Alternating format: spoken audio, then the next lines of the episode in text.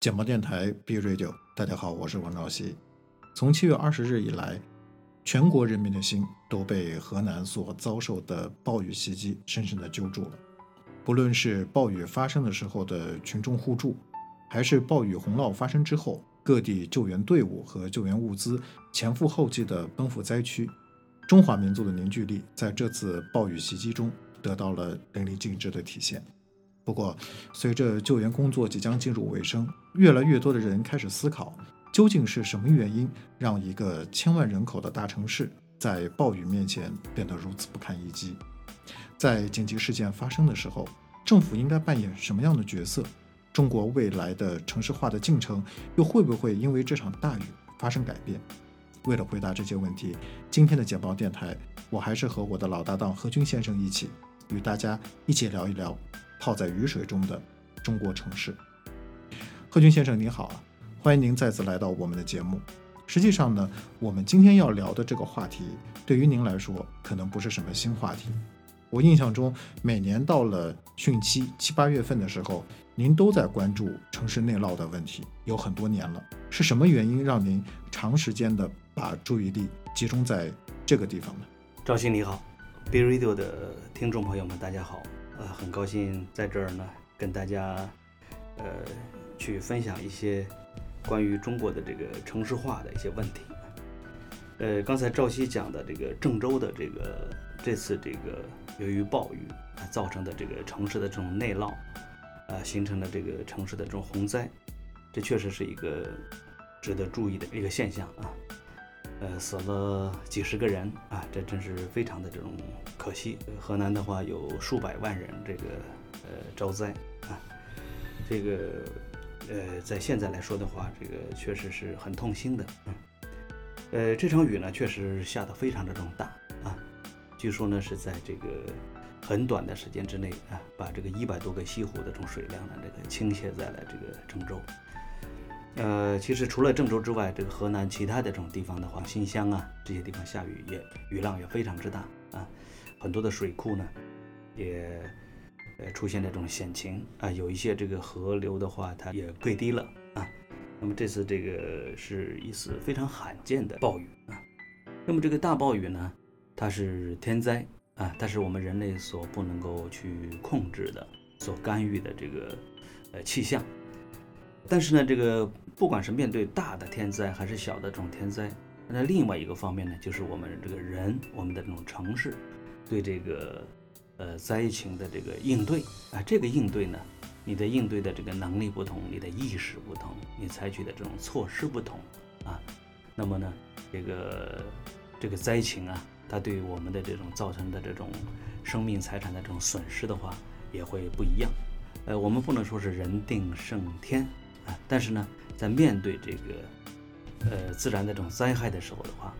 我们是可以这个有不同的这种应对的啊。这一方面，这个人的主观的能力啊，它是能够这个发挥出来的。每年关注一次国内城市的这种汛情啊，这个规律我都不知道啊，这个你发现了啊？这我想主要还是因为，嗯，我们的城市每年在遇到汛情的时候呢，我们都会普遍的出现这个。内涝出现这个城市的这个水灾啊，它呈现出有规律的这种现象呢，我觉得恐怕它不是偶然的。这么说吧，我们的国家的这种季风性的这种气候，它是一直是的都是存在的，程度差别而已。但是呢，我们的城市化，它所呈现出来的这种问题，越来越呈现出一些普遍性。所以说呢，呃，我们的这个城市化，它每年呢，它会在这种呃汛情之下。它会得到一次检验和暴露，这就是大概是我们会谈到这个话题的一个原因。的确，就像呃您刚刚所说的那样，城市内涝呢，其实呃原来可能南方城市的朋友们他们印象可能多一点，现在逐渐的北方的呃朋友们呢，他们也开始对城市内涝留下深刻的印象。城市内涝第一次给我留下深刻印象的呢，其实就是九年前的北京的七二幺的暴雨灾害。那个时候呢，我刚毕业，二零一二年的时候参加工作呢没多久。那一天呢，我也比较的幸运，我正好在家里。那么第二天早上的时候，我出门去买早点，我发现就已经下不去脚了。后来呢，我才知道，呃，北京出现了十分严重的城市内涝的现象，甚至出现了人员伤亡。您觉得这次郑州的大雨和二零一二年北京的七二幺的大雨，两个城市所应对的这种情况和所暴露的问题是一样的吗？九年前的七二幺的这次北京的这次水灾的话。呃，确实也很严重啊。呃，据公开的媒体讲的话，也是死了几十个人啊。当然，这个死的人呢，更多是在房山呢，在这些山区啊，就是山洪爆发，河流呢这个冲击了一些这个村庄啊。那么郑州这次呢，呃，不太一样的呢是，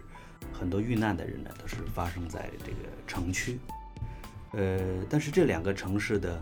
呃，出现的这种城市受到的灾情的话，也有很多是这个是共性的啊，比方说这两个城市的这个建成区的面积都很大啊，呃，那么大面积的建成区呢，呃，意味着大面积的这个呃城市的地面的硬化啊，那么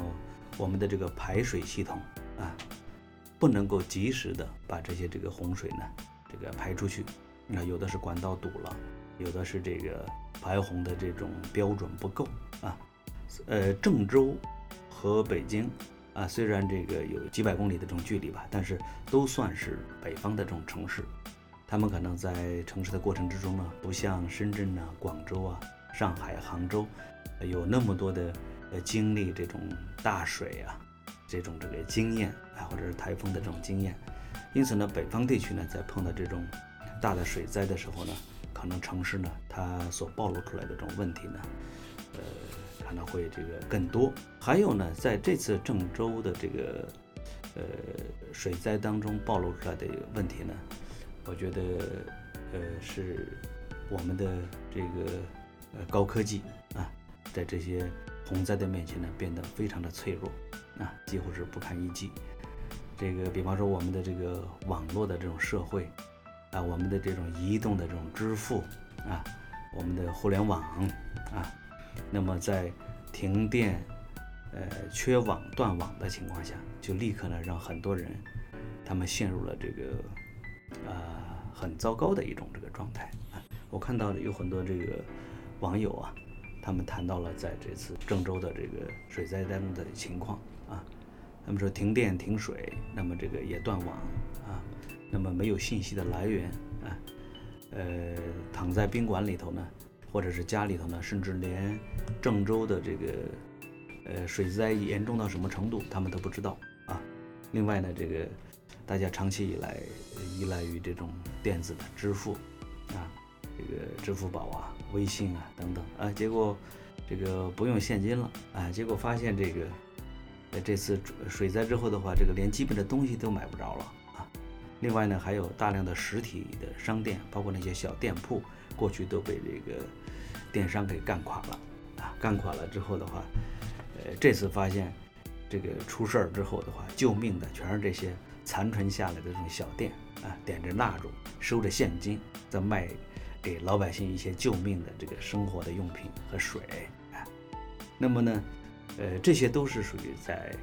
这个我们的这种超级的这种城市发展当中啊。他所呃遇到的一些这个出现的一些问题啊，这个水灾呢，使得这些问题暴露出来了。还有呢，就是我们的这个在城市的在规划呀，在这个建设呀，啊，城市发展的这个这个思路上，很多的这种毛病的话，也是在这次大的雨情当中的话，都都得到了暴露啊和检验。那比方说我们的这个城市的这种下水道的这种系统啊，还有呢。整个的这种大的这种城市的这种生态，啊，填湖造地，啊，呃，这个填河造城，那这种情况呢，在过去呢，这个发生的这个还是挺多的。北京在历史上呢，就是水系非常发达的这种地方。你像上这个京杭大运河的这个这个终点，北方的终点，你像什么积水潭啊，那这些地方的话，这过去真是有都有潭的，都是码头啊，漕运的粮食呢都能够直接到这些地方来。是吧？但是这些水系的话，在城市化的过程之中啊，都破坏的很多啊。那么像这个南方的，像武汉这些城市的话，也是，它在这个现在这防洪的话，压力越来越大，这跟这个很多的水系啊被破坏了是有关系的，是吧？还有这个城市的发展的规模，啊，现在呢，大家都追求这个城市发展越大越好啊，我要。五百万人不够，八百万人，八百万人不够，一千万人，一千万人不够，两千万人，啊，大家都在抢人，嗯，那么这个抢了人之后的话，才能够把城市规模做大，才有人去购买房地产，才有了这种消费。但是，超级大城市就真的是越好吗？啊，越大越好吗？其实我们会会发现不是，啊，像这个郑州的情况，还有过去北京出现的这种情况，还有包括这个。像在去年的疫情当中，武汉所出现的这种情况，我们都会发现，这个当出现一些范围比较大的这种公共的这种紧急的事件的时候，不管是灾情还是疫情，它实际上都会发现什么呢？我们的这个城市越大，它应对起来它越复杂，越复杂。那么呢，它需要这个需要的一些保障就越来越多啊，城市呢承担的这种负担也就越来越重啊。而且它这种复杂度的这种增加的话，它不是一个按人口比例的这种增加，它可能是指数级别的，啊，指数级别的。所以说这个在这种这次疫情当中的话，它其实对我们的这个发展这个超级的这种大城市，我觉得是提出了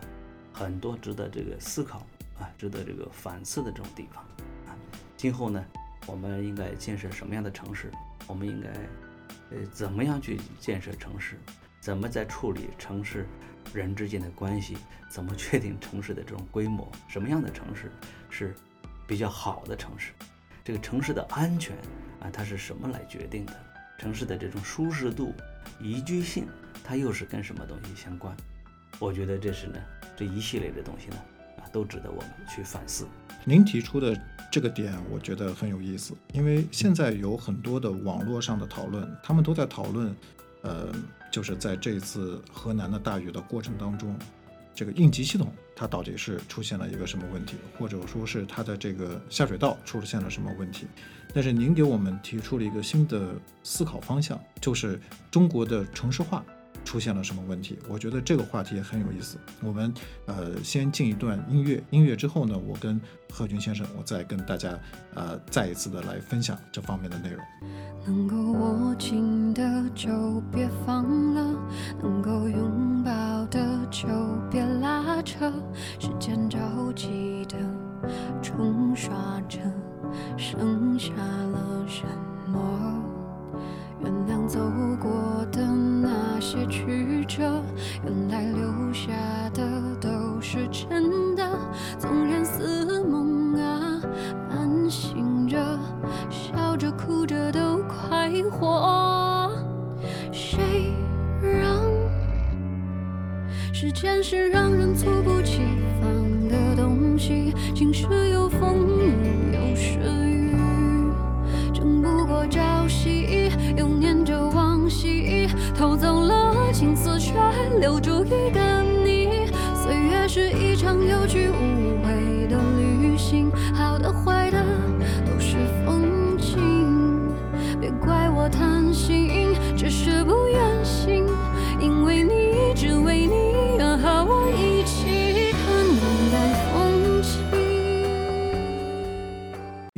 后，欢迎回来。其实就像。贺军先生刚刚所讲的，在去年的时候，也就是中国的新冠疫情刚刚爆发的时候，其实我记得您就提出过，呃，去思考像武汉这样的超大城市，在遇到疫情这样的紧急事态的时候，应该做出什么样的一个处理。疫情的现在在中国已经被控制的差不多了，基本过去了，但是现在又出现了这样的非常严重的出现在河南的城市内涝的问题。其实我们现在想一想，特大型城市或者像呃武汉呀、像郑州这样的特大型城市，在中国其实并不少见。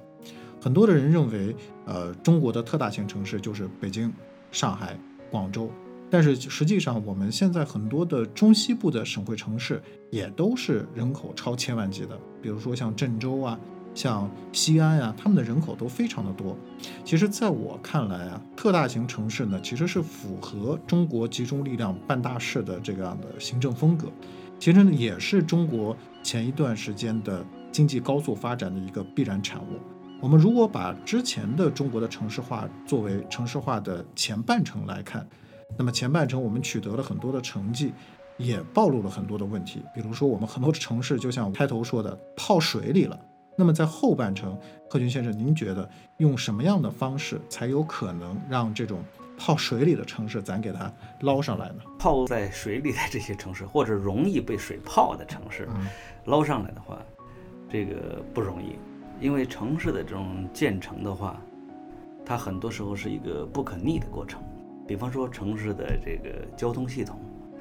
还有城市的大量的这种房地产这种开发，还有城市格局的这种确立，确立之后的话，那么城市它就基本的框架就是在这儿了。你不可能把这个大量的水泥地你去砸了之后，然后把它重新再把它变成绿地，变成河流。那么这种工程的话，在它都是非常之大的。你像过去在这个波士顿曾经有这个横穿城市的这个高速公路啊，后来呢，他把这个高速公路这个高架桥给挖了，挖了之后呢，然后把它变成这个人行的这种步道啊，这就是这个在波士顿有这个叫 Big Dig 大开挖，这都是属于很经典的这种城市改造的这种案例。但是这种改造的话，成本非常之高啊，所以说呢，呃，我说把这个。呃，容易被泡的城市呢，把它完全捞上来，这个并不是那么容易啊。呃，实际上这个问题呢，呃，涉及到一个城市发展的哲学、城市发展的这种理念的问题啊，还包括城市发展理论啊。安邦的这个陈功先生呢，呃，他在呃城市研究方面的话，他有很多的这种呃一些这个想法啊，他有很系统的这种思考啊。过去呢，他也曾经提出过这个叫理想城市模型啊啊。还有这个，呃，城市发展的这种这个 PUD 的理念啊，就是这个步行者优先的这种城市发展的理念啊，还有这个像后土地经济啊这种下的这种城市发展，这些很根本性的问题呢，都是他提出来的。最近跟他在讨论的这个城市发展的时候呢，他也提出了一种这个，我觉得是颇具启发性的一个，呃，城市发展的一个可以说是理论嘛。他提出了一种叫模块化的这个城市发展的这个呃一个理论啊，模块化城市的理论啊，这个我简单的介绍一下他的一些想法啊。呃，这个模块化的这个呃城市是一个什么样的城市呢？说白了就是说，它就像这个啊这个城市啊，就像一个这个积木一样，或者是像一个大的这种系统，它是可以这个可以这个装配的啊。那么过去呢，我们的城市呢，呃，比方说是有一个中心或者是几个中心，整个城市呢是一大片交织在一起的，形成了一个非常庞大的这种城市的这种系统。但是这种庞大的城市系统呢，它又非常的复杂，它有很多的城市病啊，不仅是中国的城市，就像你刚才讲的超级大城市，国外的像纽约啊、波士顿呐，还有这个这个像巴黎啊。啊，这个伦敦呢，其实大家都不同程度的都有这种这个问题。过去呢，大家就是把城市作为一个大系统去建设的，是吧？那么所有的这种规划呢，不同的时代的这种城市规划师，他的理念不一样。那么工业时代的跟这个信息化时代的这个对城市规划呢，那个理念就不一样。所以说他可能会后面一代人会否定前面一代人，是吧？交通的工具不一样，信息传播的方式不一样，经济的业态不一样，产业不一样，它会导致这个不同的这个。所以说，每一代的规划大师和城市的建设者，他其实都是有他的时代局限性的。因此呢，这个，呃，我们现在所继承下来的这种城市的这种系统呢，你会发现很多地方呢是并不是那么科学的，其实也没有真正科学的这种城市规划的这种方案啊。那么陈先生在这里头提到的模块化的城市理论呢，它是对于过去的城市发展这个理论的一个，我觉得是一个非常有意思的、很有建设性的一个修正啊。今后的这种城市的空间呢，它是这个一个一个个的这种模块的这种集合。这个一个城市的模块呢，实际上你可以把它理解为一个小城。每一个小城它都有一个核心，以这个城市的这个核心空间来布局，来去构建一个个的这种城市的这种模块。那么这些呃，城市的模块之间呢，它彼此它应该是有联系的啊，功能上也是有区分的。我们拥有的这种城市呢，它就不是一个这个连在一起的这种超级的这种大城市，而是有一个个功能不同啊、空间不同、定位不同的这个城市的模块，它形成的一个城市模块的一个集合，就像把一个，呃，说的简单点，就像把一个大的这种城市，你其实拆开成一组小的这种城市。那么在每一个城市这种单元，也就是一个模块的里头的话，这里头呢既有工作的地方，也有生活的地方。它的这个城市的核心的空间，它是有设计的啊，它是各有特色的啊，它是符合这个我们的人性化城市的这种需要的。这个跟陈先生聊的时候呢，他还提到，他说这个未来呀，在未来的这种城市这个发展当中啊，其实最稀缺的东西是什么啊？你可能都想不到，想不到。最稀缺的东西呢？按陈先生的说法是，人和人的面对面交流，啊，哎，你想想看是不是有道理？其实这其实是很有道理的。我们现在的城市信息化的程度很高，大家都宅在各自的高楼大厦里头，连买菜逛街这种事儿，我们都交给了电商的公司，呃，交给了一些骑手，啊，我们自己呢，城市里头都不逛街了，不逛街道了，那可不就是这个，那就是面对面的就越来越少。那今后呢？这个面对面的，像这个社交，能够有些人和人的直接的这种交流，它就变成了一种奢侈品。那在未来的城市里头的话，这个人的这种交流的话，它就应该成为一个个这个模块化城市的这个设计的一个核心的空间，很有创意，很吸引人，很符合人的社交啊。那么在这里头就它就会形成这个很有吸引力的这种空间，城市空间。那这种模块化呢，城市的把模块化的理论，它实际上就把这些大的城市呢，就切割成了一个个这种比较小的城市。那每一个比较小的这种城市呢，就像我们刚才探讨这种超级大城市的问题的时候，它在一个个小的城市城市单元里头的话，它就比较容易去什么，去呃构建有品质的这种城市空间，啊，有品质的城市生活，还有呢，也比较容易去这个。建立这个城市的一些安全的这个体系，这个我觉得是还是很有意思的。因为这一次的郑州的，就是这种暴雨的灾害，真正的伤亡最严重的地方，其实是在交通方面。我们分别在地下隧道，就是它有一个叫京广的地下隧道的一段，出现了大面积的积水，以及大家所熟知的在地铁当中出现了大面积的积水。这些其实就是刚刚何军先生所讲的，在特大城市的过程当中所不可避免的遇到的一些交通的问题，大家就必须依靠，比如说像汽车，经过一个长距离的交通的这样的一种运输，才可以到达居住的地方或者到达工作的地方。地铁也是一样。那么如果说在小范围的去减少这种运输的需求量，其实在遇到这种。我们讲叫百年不遇也好，千年不遇也好，这种大型的雨水灾害天气的时候，其实就相应的去减少了伤亡的可能性。我这么理解对吗？这个城市的这种交通系统的话，嗯，只要是超级城市的这种交通系统，它可能都避免不了，就是特别的这个，就是说复杂，复杂。你一个城市一千万人的城市，或者是像北京两千多万人的城市。每天的这种地铁的通勤量是非常之大的，啊，那么这种这个复杂的这种交通系统的话，如果你在这个规划、设计、运行的时候出现任何一些偏差，它都会导致这个系统呢，它出现局部的这种瘫痪。另外的话，呃，如果在这个城市遭遇到不同的这种险情的时候，还有彼此的这个系统之间的这种配合，也很有关系。我看到网上呢，这个有一些文章在谈，他们说呢，这个其实这次像郑州啊、河南的这些呃灾情出现之前，其实我们现在的天气预报是很过关的，而且这个呃超前的，随着中国的这个叫呃超大规模的这种计算机的这种这个出现的话，其实在对于这种呃预测天气这种超级复杂系统方面，我们在技术上是有很大的进步的。啊，你看现在网上随便能够查到这个一个地方未来十五天的天气，嗯啊，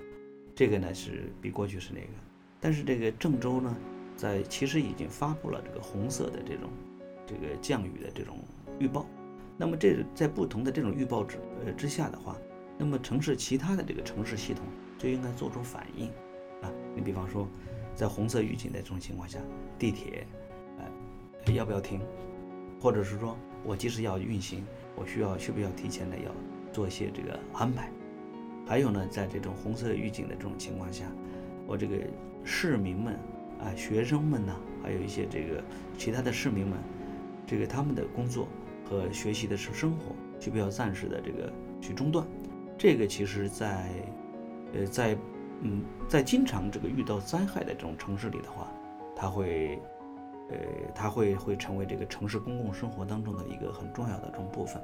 你比方说香港，它会经经常的遭受这种台风，深圳也是一样啊。那么这个在遭受这个台风之前的话，它会挂出不同的风球啊，几级挂什么颜色的，挂几级啊，其实这就代表了不同的危险的程度啊。那么不不同危险的程度的话，这时候的话，这个。这个所有的城市的不同的部门，公司也好，学校也好，政府也好，还有一些服务部门也好，大家会根据这个呢，会有一个相应的这种这个应急的这种方案，是吧？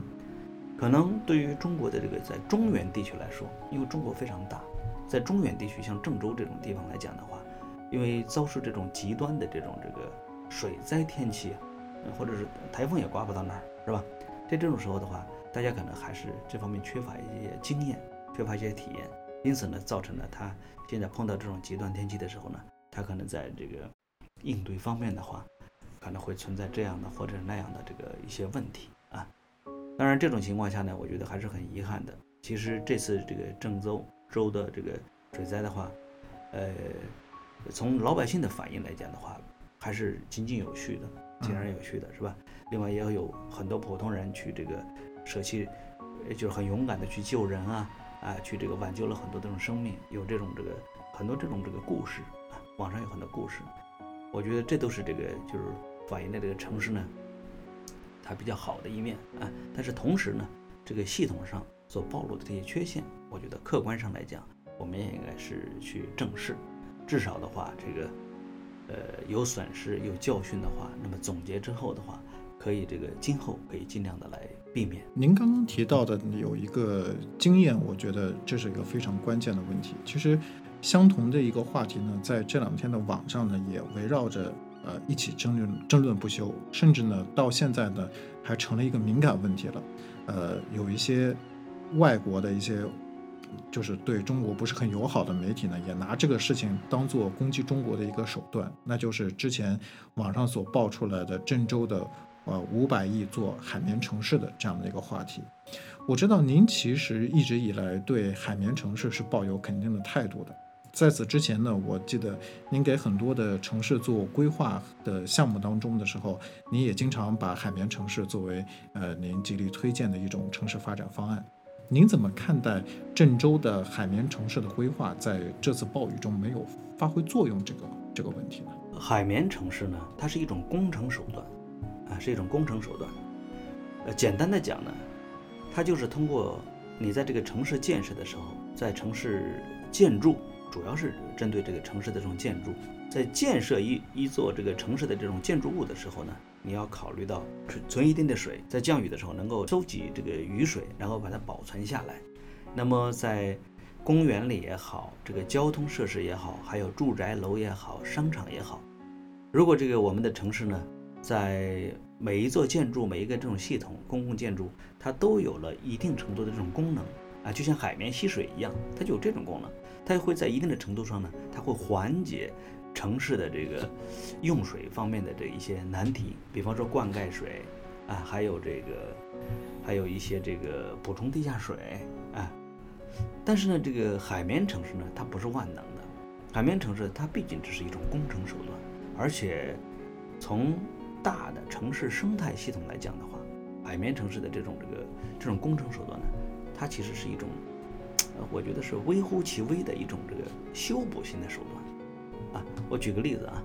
比方说，一座城市过去呢有很多的湖泊，有很多的河流通过它，后来呢你因为你要去搞房地产，要去这个把这个城市的规模扩大，你填掉了很多的湖，填掉了一些河流，这时候呢这个城市的这种生态系统呢。它在这个水资源的这种利用，在这个呃承载这个洪水，或者是排出这洪水，啊，在这方面它的能力就被削弱了很多。这时候呢，你靠这个在建筑底每个建筑底下你修一个水窖，那就是海绵城市，你这时候你对这个整个城市生态系统，你对它的这种这个水资源的这种储存和利用，对这个地下水位的影响，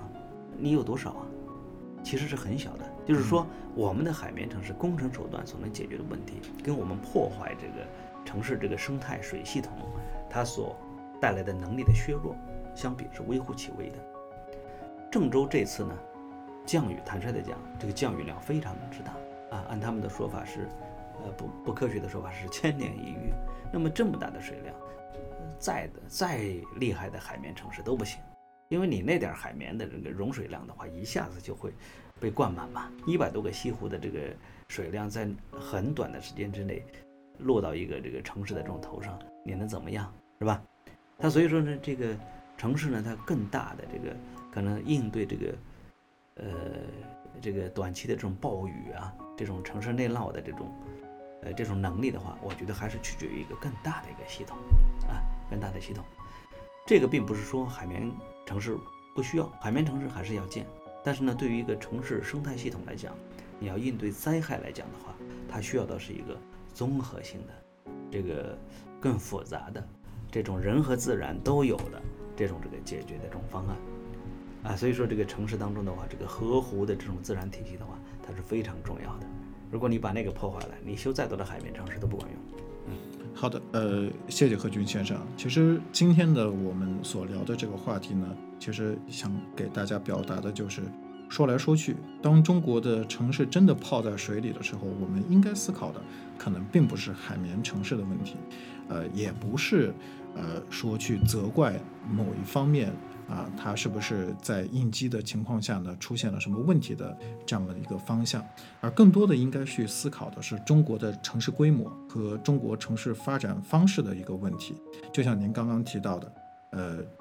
模块化的城市，这是一种方式。然后呢，更小一些的城市也是一种方式，去控制这个城市的规模、大小以及它的增长速度。更重要的呢，是重新的去界定人和自然关系，人和自然之间的一个关系。呃，自然就是人在城市发展的过程当中，去有多少的给到了多少的额度，去向去去向自然去借空间、去借土地的这么一个。一个问题，所以的话呢，我觉得我们今天所聊的这个内容呢，也非常的重要。呃，但是时间的关系呢，今天的内容可能就到这里了。感谢贺军先生来参与我们呃简报电台的录制。简报电台听过一次，无限循环。我是主持人王兆熙，让我们下期再见。未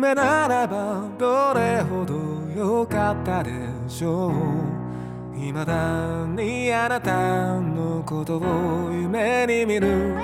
忘れたものを取りに帰るように古び た思い出の誇りを払う戻らない幸せがあることを最後にあなたが教えてくれた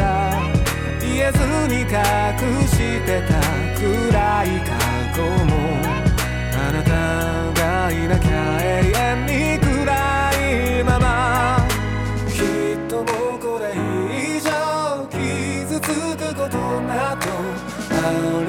しないと分かっている。あの日の